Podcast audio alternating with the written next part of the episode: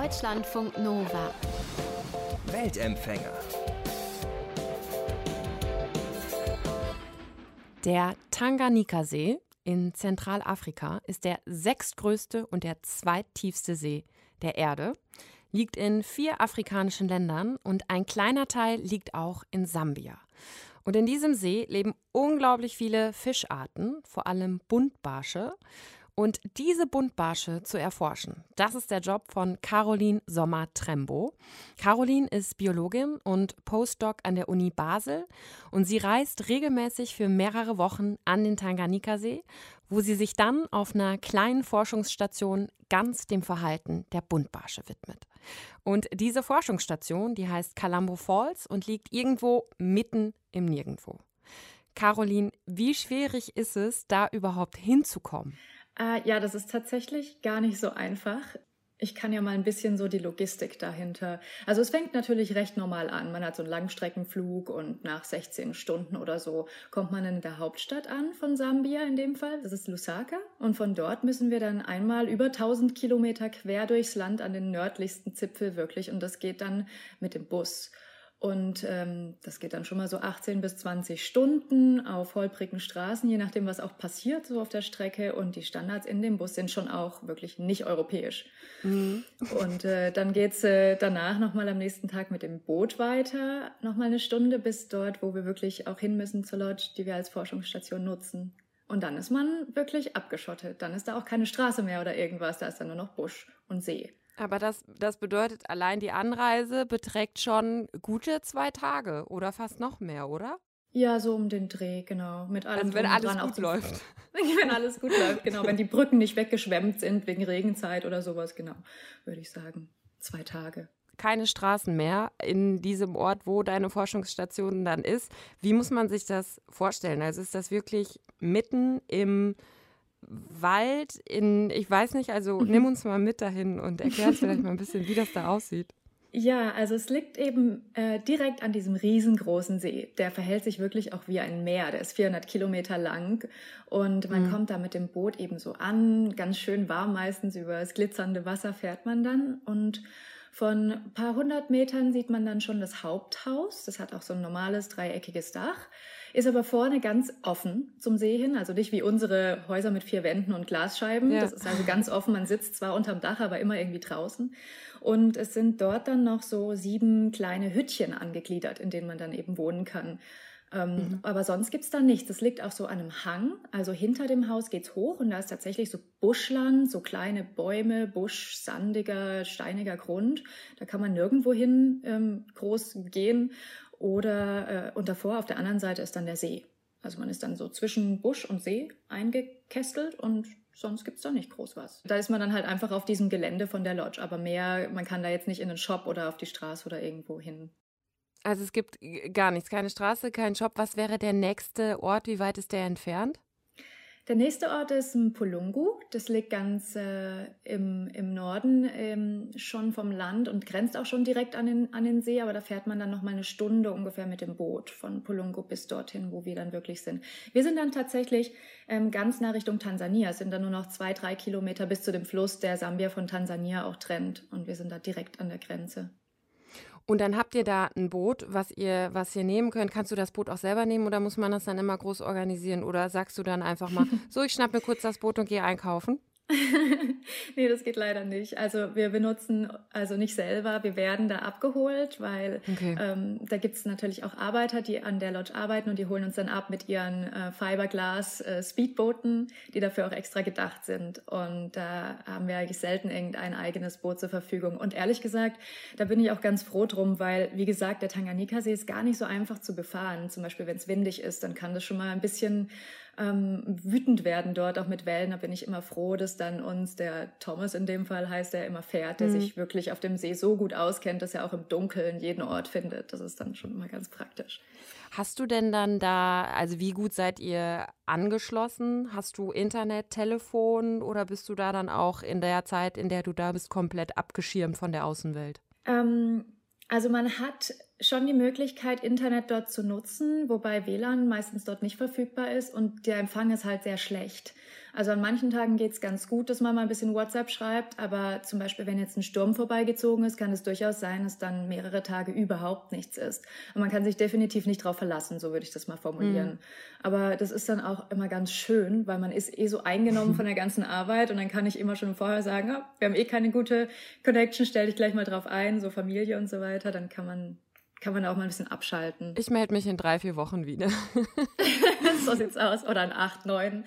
Ja, ja krass ist ja dann auch ein ziemlich krasser Cut zu dem Leben, was man dann sonst eben, du lebst ja in Basel und dann plötzlich irgendwie so mitten im Nirgendwo, ist ja schon auch ein kleiner Kontrast zum normalen Alltag dann, ne? So ein ganz kleiner schon. ist ein komplett anderes Leben. Also wirklich, ähm, wobei das ist halt, wenn man dort ankommt, dann denkt man sich, dann ist man erstmal geschockt, weil alles so anders ist. Bei mir ist das immer genau andersrum. Ich komme dort an und fühle mich total entspannt und fühle mich mhm. wie im Paradies mhm. und freue mich da auch schon wochenlang vorher immer drauf.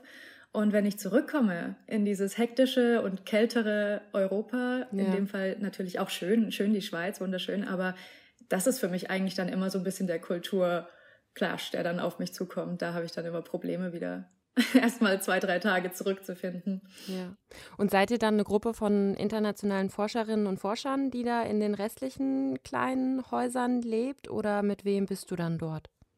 Ist unterschiedlich. Also meine erste Reise war tatsächlich mit einer größeren Gruppe in 2018 aber das war tatsächlich mehr von der Uni Basel aus organisiert. Da waren einfach auch viele Studenten mit dabei, so exkursionsmäßig. Mhm. Ähm, aber man trifft dann auch immer mal wieder auf andere Kollegen, die auch dahin kommen. Aber tatsächlich für mich war die Lodge selten voll. Wir hatten meistens sogar die Situation, dass ich absolut alleine dort war, nur mit meinem Feldassistenten und dem jeweiligen Manager der Lodge. Mhm. Wobei auch der Manager hat mal eine Weile gefehlt und dann war ich ganz, ganz alleine dort mit nur den Arbeitern vor Ort, die dann eben weitergemacht haben ihren Job. Aber das ist dann schon sehr einsam ganz oft Voll. gewesen. Aber ja. nicht im negativen Sinne auch eigentlich ganz schön natürlich. Ja.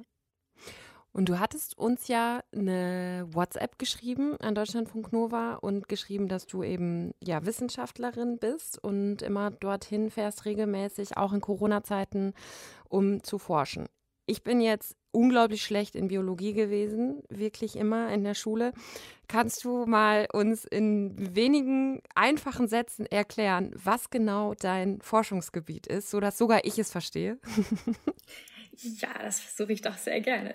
Also mein Forschungsgebiet, ähm, oder ich möchte mal sagen wir, weil ich bin ja hier in einer Arbeitsgruppe und man arbeitet ja nicht ganz alleine, sondern im Team. Und wir hier in Basel, wir interessieren uns für Biodiversität, mal ganz generell gesagt. Und vor allem für den Prozess, der letztendlich für die Biodiversität verantwortlich ist, nämlich die Artbildung. Mhm. Darüber hat schon Charles Darwin vor einer ganzen Weile ganz viel Schönes geschrieben. Aber es gibt halt noch ganz viele Geheimnisse, die wir noch nicht rausgefunden haben. Und vor allem wissen wir noch nicht so viel über die Faktoren, die Artbildung begünstigen mhm. und dann eben auch eine ganz große Biodiversität hervorbringen können. Und das sind so unsere Themen mal ganz grob und generell, mit denen wir uns beschäftigen.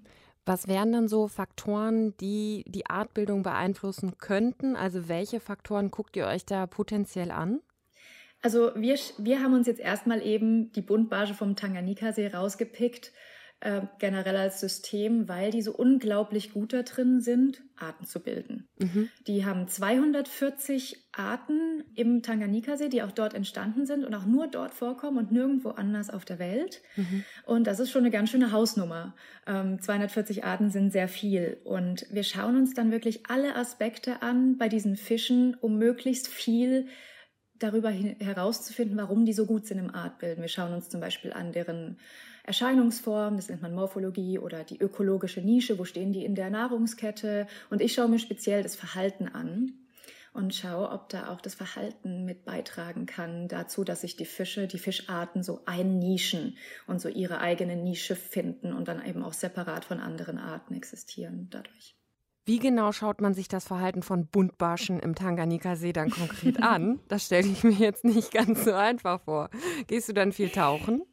Ähm, ja, wir gehen schon viel tauchen aber tatsächlich versuchen wir mehr standardisierte Experimente mit den Fischen zu machen. Das heißt, wir transferieren unsere Fische, die wir gefangen haben, in so große Betonbecken und äh, da schnallen wir dann GoPros oben drüber und ähm, filmen im ganz bestimmten Kontext dann das Verhalten von den Buntbarschen. Ich schaue mir zum Beispiel an, dass wie neugierig die sind. Wir nennen mhm. das auch exploratives Verhalten. Also die kommen dann wirklich so in den Pond, das sind die natürlich nicht gewohnt. Die werden aus dem See gezogen und, und sind das überhaupt nicht irgendwie gewohnt, in was Neues reingeschmissen zu werden. Und wir nehmen dann so den ersten Moment, wenn die sich in diesem Tank befinden, wie verhalten die sich? Schauen die viel rum? Gucken die sich erstmal alles an oder sind die eher schüchtern und machen gar nichts? Mhm. Und fängst du die Fische auch selber? Wir versuchen ganz viele Arten, verschiedene Arten zu testen mhm. und die sind auch ganz unterschiedlich schwierig zu fangen. Manche davon kann ich selber fangen und mache ich dann auch gerne mal, dass ich dann mal mit meinem Feldassistenten oder so tauchen gehe und das mal mache. Aber ich bin tatsächlich nicht so ein guter äh, Fischfänger wie die lokalen Leute, die dort ähm, als Taucher ausgebildet sind in den angrenzenden Dörfern. Und mit denen arbeite ich dann zusammen und die fangen die meisten Fische für mich. Okay. Also wenn ihr die dann gefangen habt und ihr setzt die da in dieses Becken, beobachtet, wie die darauf reagieren, was erhofft man sich dann davon quasi für die Artbildung rauszufinden? Also wie geht dieser Prozess dann sozusagen weiter, dass du daraus einen Erkenntnisgewinn ziehst?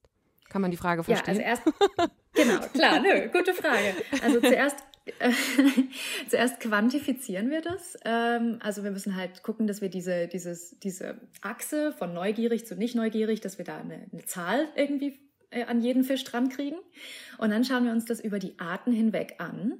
Mhm. Und äh, das ist aber nicht das Einzige, sondern was dann tatsächlich dazu kommt, und das mache ich auch im Moment, ich war jetzt schon länger nicht mehr in Sambia, ein paar Monate, ähm, Nachdem dieses Verhaltensdatenset, dieses wirklich riesige gesammelt wurde, vergleiche ich jetzt diese Daten wiederum mit Daten, die schon hier sind, zum Beispiel, was ich vorhin gesagt habe, mit den morphologischen Daten oder mit den ökologischen Daten und auch mit gen genetischen Daten. Und dieses ganze Zusammenspiel, das schauen wir uns da an. Man kann zum Beispiel auch bei dieser, bei diesen Buntbarschen gibt es auch wiederum Linien, die ganz viele Arten produziert haben und Linien, die vielleicht nur eine Art haben. Und dann mhm. kann man gucken, was ist denn unterschiedlich bei dieser Linie mit der nur einen Art und bei der Linie, die ganz viele Arten haben. Ist da zum Beispiel die Neugier vielleicht anders oder die Neugier in Kombination mit der, mit dem, mit der Erscheinungsform und solche Sachen dann. Und ist dann das, kann man das dann oder mach, erforschst du das, um auch irgendwas über den, den Menschen zu erfahren? Oder ist es ganz klassische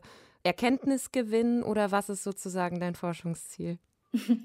Also, was ich mache, ist auf jeden Fall, würde ich als Grundlagenforschung bezeichnen. Mhm. Also, das hat keinen direkten ähm, Anwendungsbezug, würde ich sagen. Das weiß man dann auch immer erst später, normalerweise.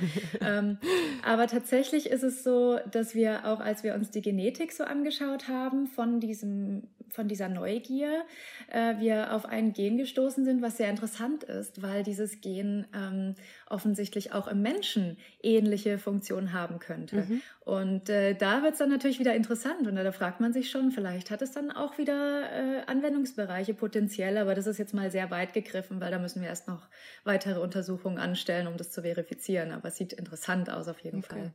Das heißt aber, das ist dann auch nicht das primäre Ziel, sondern das primäre Ziel ist erstmal der reine ja, Wissensgewinn, Erkenntnisgewinn. Und wenn sich daraus aber noch irgendwie was anderes ergibt, dann wäre es natürlich weiß ich nicht, Nobelpreis verdächtig vielleicht irgendwann? Wer weiß. ja gut, wissen tut man es nicht. Äh, da steuere ich jetzt nicht irgendwie aktiv drauf zu, aber ja, genau so läuft es. Also man, also das ist total explorativ, was wir da machen. Das hat sich auch keiner auf dem Maßstab überhaupt irgendwann mal angeguckt. Deswegen, man weiß gar nicht so richtig, was man da finden wird. Und dann hm. findet man bestimmte Sachen und dann denkt man, ach, das ist interessant, da gehe ich mal weiter in die Richtung und dann ergeben sich andere Dinge, die man vorher gar nicht gedacht hat. Und ist das manchmal schwierig zu vermitteln, warum du das machst und was du da machst? Also an, keine Ahnung, deine, deine Eltern oder Freunde so irgendwie, wenn du ja sagst, ja, ich bin ein paar Monate im Jahr in, in Sambia und erforsche die Buntbarsche im Tanganika-Becken. Fragen die dich, äh, haben die dich da am Anfang gefragt, warum? ja, nicht nur am Anfang. Das kommt tatsächlich immer, weil mhm. ich glaube, dass, also jetzt nicht nur meine Freunde und Familie, sondern generell die Gesellschaft ähm, schon immer mit so Wissenschaft verbindet, dass dann auch ein Anwendung Anwendungsbezug da ist. Also, weil ich glaube, das ist das, was eben auch im Vordergrund ist in den Medien. Da, da wird ja meistens über das berichtet, was dann irgendwie für den Menschen in irgendeiner ja. Art und Weise relevant ist.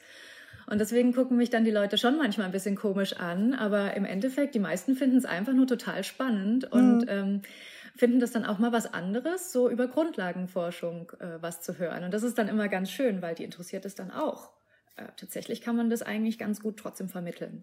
Du hast ja auch einen sehr erfolgreichen Blog über deine Forschung, der sehr gut äh, gelesen wird und nimmst auch an Slams teil.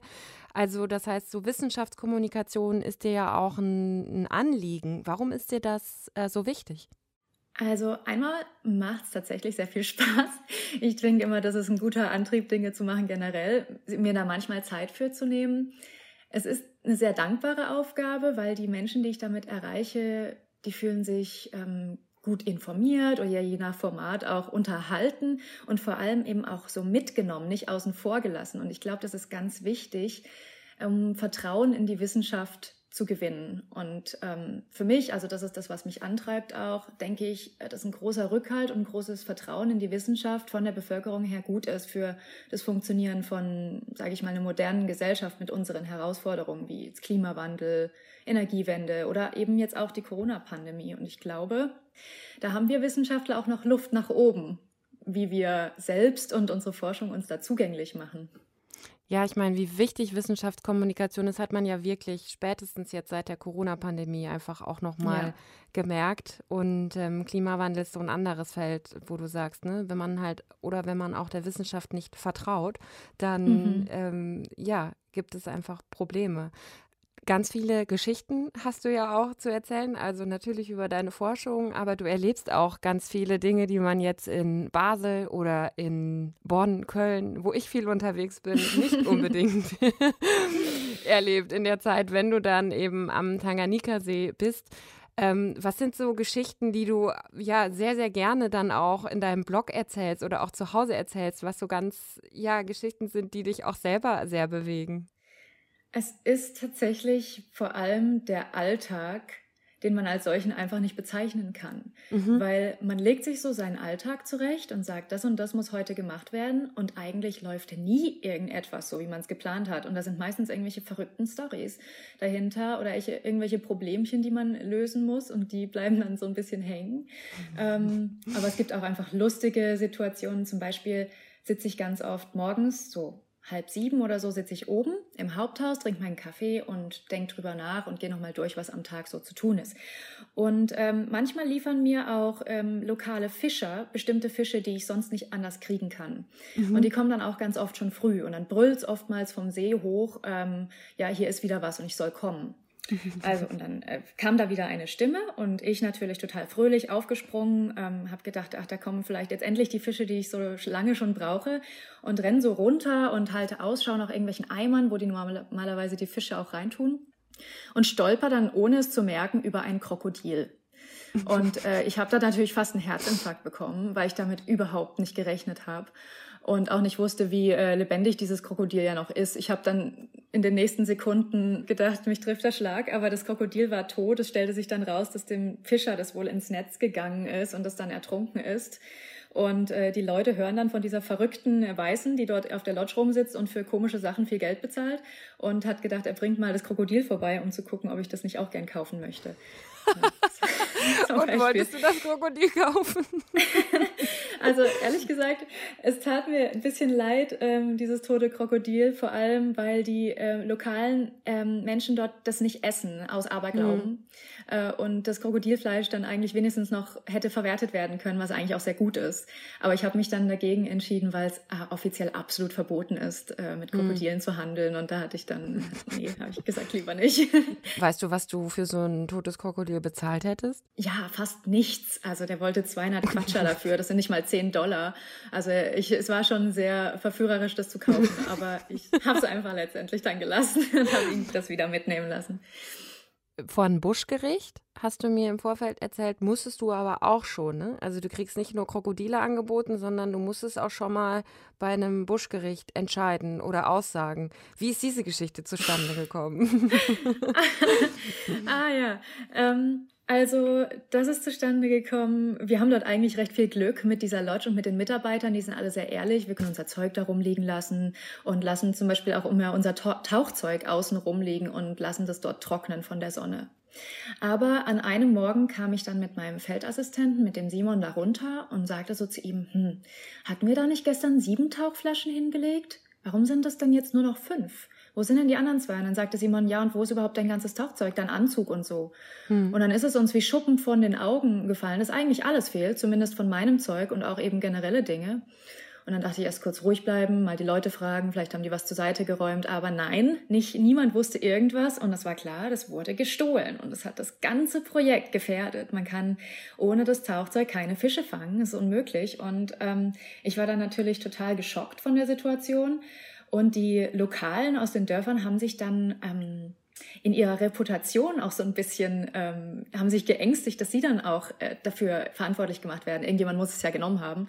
Das heißt, da spricht sich sofort rum, auch wenn die Dörfer ja, es ist ja auch weiter weg, ne? Aber da spricht sich sofort rum, dass da was geklaut sofort. wurde. Ja, okay. Auf jeden Fall, weil die Mitarbeiter, die dort arbeiten, kommen ja auch aus den anliegenden Dörfern. Ja. Die wandern halt zwei Stunden zurück nach abends dann über die Felsen zu ihrem Dorf, aber es, der, der Buschfunk ist unglaublich effizient. Mhm. Und dann mhm. haben sich da Männer, ich würde mal sagen so 30 Männer zusammengeschlossen aus den Dörfern und haben dann diese Diebe in, in dem afrikanischen Busch da rumgejagt, zwei, drei Tage und letztendlich die, äh, das ganze Tauchzeug wieder zurückgebracht an einem Abend, wo ich schon nichts mehr erwartet habe. Mhm. Und inklusive den zwei Dieben, das waren zwei Brüder aus Tansania, die dann vor mir knieten mit improvisierten Handschellen und äh, ich, man mich dann auch fragte, was man jetzt mit denen anstellen soll.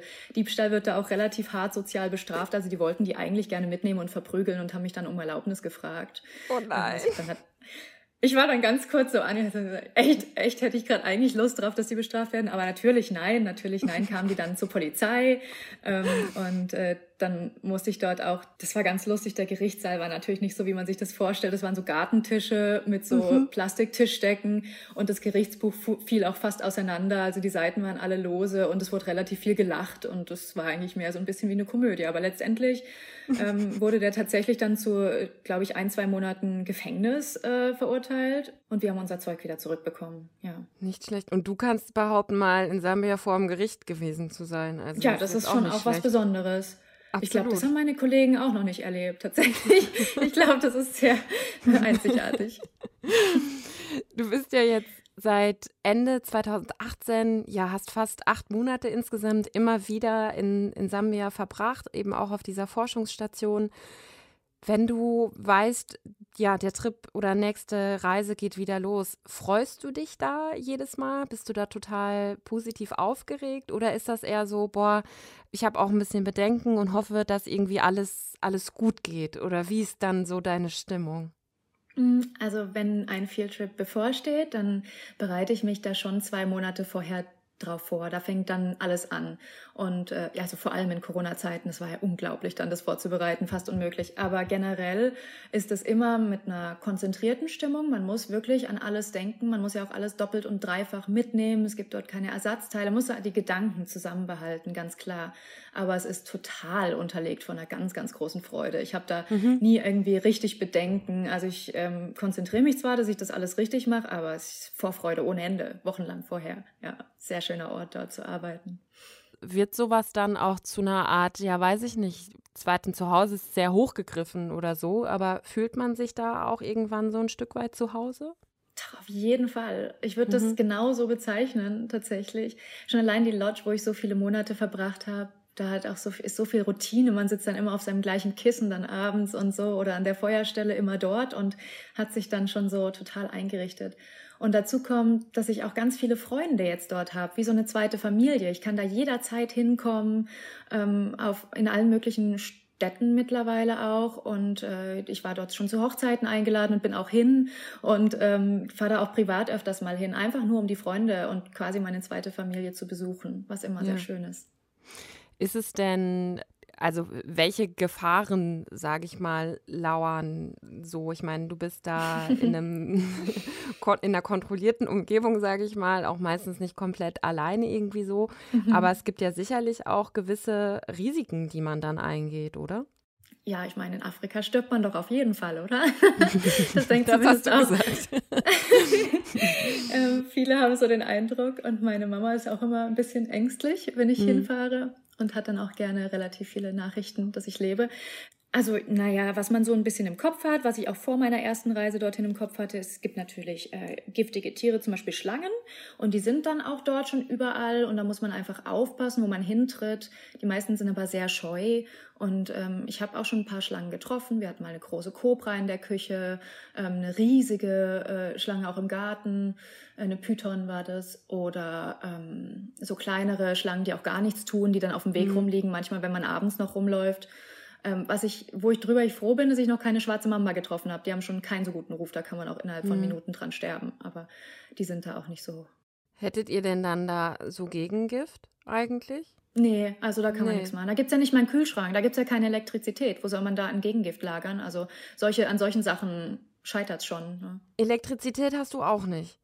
Nee, also es gibt dort einen Generator, der ist auch so zwei bis drei Stunden am Tag an. Da gucken wir dann aber einfach, dass wir unsere Geräte, die wir brauchen, laden, Laptops laden, GoPros laden. Das ist da der Punkt. Aber ansonsten, nee. Also so einen laufenden Kühlschrank, Mikrowelle oder auch mal einen Föhn anmachen ist halt nicht. Hm. Okay, ja gut. Das ähm, da muss man wirklich sehr, sehr gut planen und sehr aufgeräumt sein.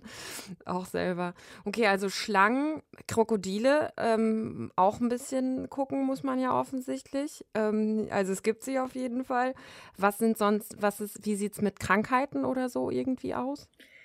Ja, wollte ich nämlich noch sagen. Ich glaube, das gefährlichste Tier dort sind gar nicht die Schlangen und die Krokodile und auch nicht die Hippos, sondern die Moskitos tatsächlich, mhm. weil die eben auch Malaria übertragen. Und gerade dort, wo wir sind an dem See, da ist schon das sehr durchseucht. Also da tragen viele Kito Moskitos die, ähm, die Malaria und das ist dort auch dann oft die Malaria tropica, also die aggressivste Form. Und äh, das ist schon nicht schön, weil die hat auch eine hohe Sterblichkeitsrate, wenn man da nicht mit Medikamenten rangeht. Das ist schon eine große Gefahr. Würde ich sagen, vielleicht die größte, wenn man sich dort länger aufhält und nicht aufpasst. Und hattest du schon Malaria? Äh, ja, ich durfte diese Erfahrung machen. Ich hatte einmal Malaria tatsächlich. Und da hatte ich auch Schiss. Das war, das ist schockierend, die Symptome. Vor allem, wenn man es noch nie hatte und schon erwachsen ist, dann hat man so gar keine Immunantwort darauf. Hm. Und ich habe es am Anfang gar nicht so gemerkt, weil es war ein bisschen atypisch. Ich habe mich einfach unglaublich übergeben müssen, ohne Ende, so dass ich so geschwächt war, dass ich gar nicht mehr alleine zum Bett zurückkrabbeln konnte. Aber da denkt man ja in Afrika jetzt auch nicht unbedingt gleich daran, dass das Malaria ist. Das kann ja, ja. alles sein. Ja. Und dann kamen da eben noch so, so andere Symptome dazu, die dann sehr typisch sind. Zum Beispiel, dass man eiskalte Hände und Füße kriegt, auch für andere spürbar. Und diese extreme Schüttelfrost und dann natürlich auch das Fieber. Und dann muss man sehr, sehr schnell ran und mit Medikamenten behandeln. Und wir hatten da noch eine Dosis übrig ähm, von dem Medikament, was man da nimmt. Und das war ein bisschen problematisch, weil ich mich ja ständig übergeben musste. Und es war auch mitten in der Nacht, wo das angefangen hat. Da kriegt man auch nichts dann mehr. Und ich hatte da echt Angst, dass wenn ich dieses Medikament nicht unten behalte und dann kein anderes mehr zur Verfügung habe, da kann das schon lebensgefährlich werden innerhalb von ein paar Stunden. Da hatte ich schon richtig Schiss. Aber es ging dann halt zum Glück ganz gut. Und war auch ganz lustig, die Situation, wie wir es dann geschafft haben, dass ich das unten behalte. Aber letztendlich hat es geklappt. Was war lustig dann noch an der Situation? Also im Nachhinein lustig. Äh, ähm, ich hatte zu der Zeit einen äh, Feldassistenten, der aus Sambia stammte, also ja. sich damit auskannte, so ein bisschen mit dieser Malaria-Thematik.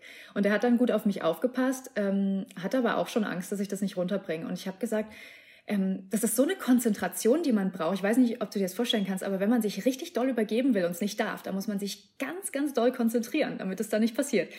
Und dann habe ich gesagt, erzähl mir was, erzähl mir irgendwas. Es war nachts um vier, der arme Kerl wollte schlafen. Aber mhm. ich sagte, erzähl mir eine Geschichte, damit ich mich darauf konzentrieren kann. Und dann erzählte der mir von seinem Hobby, so Motoren und Flugzeuge und wie man das so auseinanderschraubt und alles und erzählte mir dann drei Stunden bis zum Morgengrauen, bis ich irgendwann Wirklich? einschlief und ich tatsächlich das unten behalten hatte und mir es dann auch schon sehr viel besser ging am nächsten Morgen. Oh, was für ein Held. Mega gut. Ja, total. Ich weiß gar nicht, was ohne den gewesen wäre. Wenn ich da alleine gelegen wäre, ehrlich, ich weiß nicht, wie das so ausgegangen wäre. Das war gut. ja. Okay. Aber du hast es gut überstanden. Ähm, das ist ja schon mal, äh, schon mal gut. Und nimmst genau. jetzt hoffentlich ein bisschen mehr Medikamente mit. Geht das? Auf jeden Fall. Ich war beim letzten Fieldtrip war ich gleich als erstes in der Apotheke in der Hauptstadt und habe mir da gleich drei Packungen mitgenommen. Sehr gut. Sehr gut. Dann ja. kann auch die Mama beruhigt sein, weil beim nächsten ja, Mal wird es dann nicht so, nicht so ganz dramatisch. Ist das dann, wenn du auf diesem Fieldtrip dann auch bist? Also klar, du hast ganz viel zu tun mit deiner Forschung und da verbringst du ja dann wahrscheinlich auch den meisten Teil des Tages mit. Aber kann man sonst irgendwas auch machen oder auch mit anderen oder am Wochenende? Oder bist du da wirklich dann wochenlang ausschließlich auf deine Forschung fokussiert? Ja, also ähm, schon sehr, weil ähm, man liegt halt auch oft zurück im Plan wegen diesen ganzen Geschichten, die passieren ständig. Und ähm, dann denkt man sich, ah ja, jetzt arbeitet man halt auch lieber mal das Wochenende irgendwie durch, dann kann man wieder zwei Tage aufholen. Also Freizeit habe ich dort ähm, nicht so viel. Aber was ich mir immer mal rausnehme, wenn ich dort bin, ist die Calambo Falls Wanderung. Da sind eben auch in der Nähe, sind da ganz tolle Wasserfälle, die sehr, sehr hoch sind und total imposant. Und da ist eine riesige, auch anstrengende Wanderung dahinter. Und äh, das mache ich dann immer mindestens einmal. Da kann man nämlich dann auch über den Fluss ah, nach cool. Tansania rüber mhm. schwimmen. Das ist ganz lustig. Also überhalb, oberhalb der Wasserfälle, bevor die runtergehen, dieses äh, sich langsam bewegende Wasser, da kann man dann durchschwimmen und ist dann auf der anderen Seite. Oder ich bin auch mal mitgelaufen, ähm, zwei Stunden in das Dorf, in ein Nachbardorf und bin dort mal sonntags mit in die Kirche gegangen, weil das dort ganz, ganz äh, streng auch praktiziert wird. Und ich wollte einfach mal ja. wissen, wie so ein sambianischer Gottesdienst abläuft. Also das habe ich mal gemacht. Aber ansonsten ist man, wenn man dann wirklich mal einen Tag nicht arbeitet, auch froh, wenn man einfach mal auf dem Sofa hängt oder unter der Kokospalme und mal nichts macht. Vermisst du die Buntbarsche eigentlich? Wenn, also, dass du die Menschen und deine Freunde vermisst, klar, aber vermisst du, vermisst du dann auch manchmal ein bisschen die Buntbarsche? Hast du ein emotionales äh, Verhältnis zu ihnen? Oh. Äh, ganz auf jeden Fall. Aber ich habe das Glück, dass wir auch ganz viele Buntbarsche hier im Labor haben. Das ah. heißt, ich kann hier jetzt einfach runtergehen und ins Aquari in einen Aquarienraum und habe da sogar welche von meinen Lieblingsbuntbarschen unten rumschwimmen. Und die kann ich mir dann zum Glück jeden Tag anschauen. Ja, aber den See vermisse ich natürlich sehr. Ja. Ja. Das ist was ganz Schönes. Ja, aber dann bestell liebe Grüße an die Buntbarsche und ähm, ich, ja. ja. alles Gute weiterhin für deine Forschung. Dankeschön. Das war der Weltempfänger. Alle Folgen findet ihr im Podcast-Feed. Da könnt ihr mehrmals um die ganze Welt reisen. Ich bin Rahel Klein, sagt ciao, bis ganz bald. Deutschlandfunk Nova. Weltempfänger.